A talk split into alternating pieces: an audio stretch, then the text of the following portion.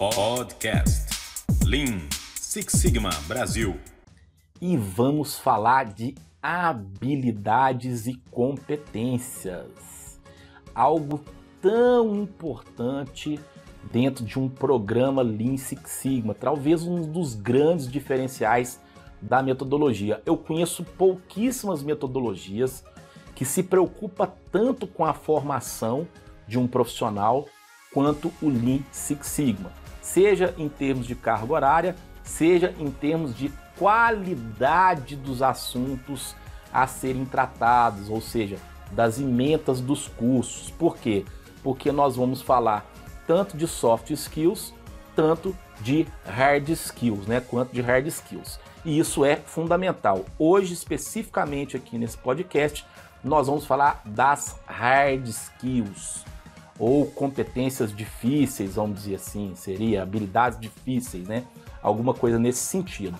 Dentro de um Lean Six Sigma, essas competências estão muito relacionadas à parte analítica, à parte analítica.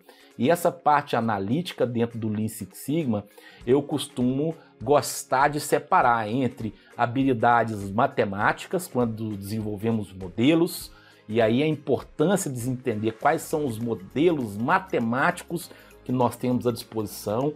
É, é, é o caso das regressões, né? É, é, é de todas as regressões, regressões lineares, regressões não lineares, enfim, uma série de regressões que nós temos à disposição quando vamos desenvolver modelos, modelos matemáticos que vai nos levar, por exemplo, à predição de valores e por aí vai. É, e temos também a própria parte estatística, a parte estatística que vai nos levar às inferências. Por quê?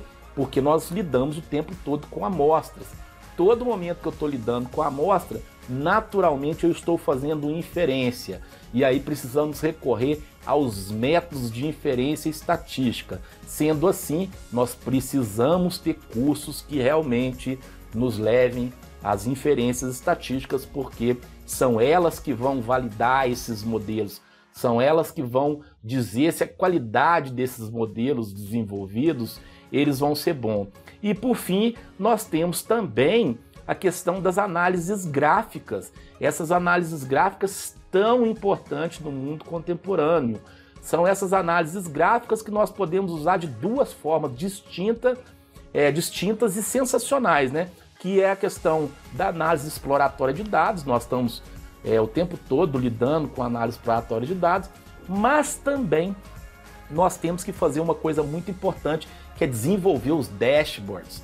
Em qualquer fase é, é, de projetos ou em qualquer tipo de análise, ter dashboards para analisar, ou seja, painéis gráficos que desenvolvem realmente essas nossas habilidades, que façam com que nós enxergamos aqueles efeitos. Isto é muito importante dentro de uma análise.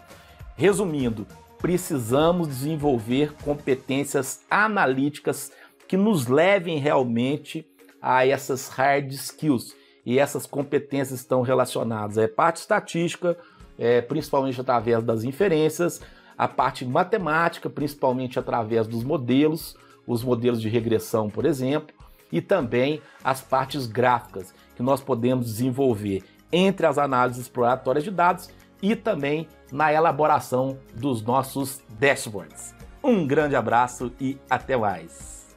Melhore seus resultados com Luiz Gustavo.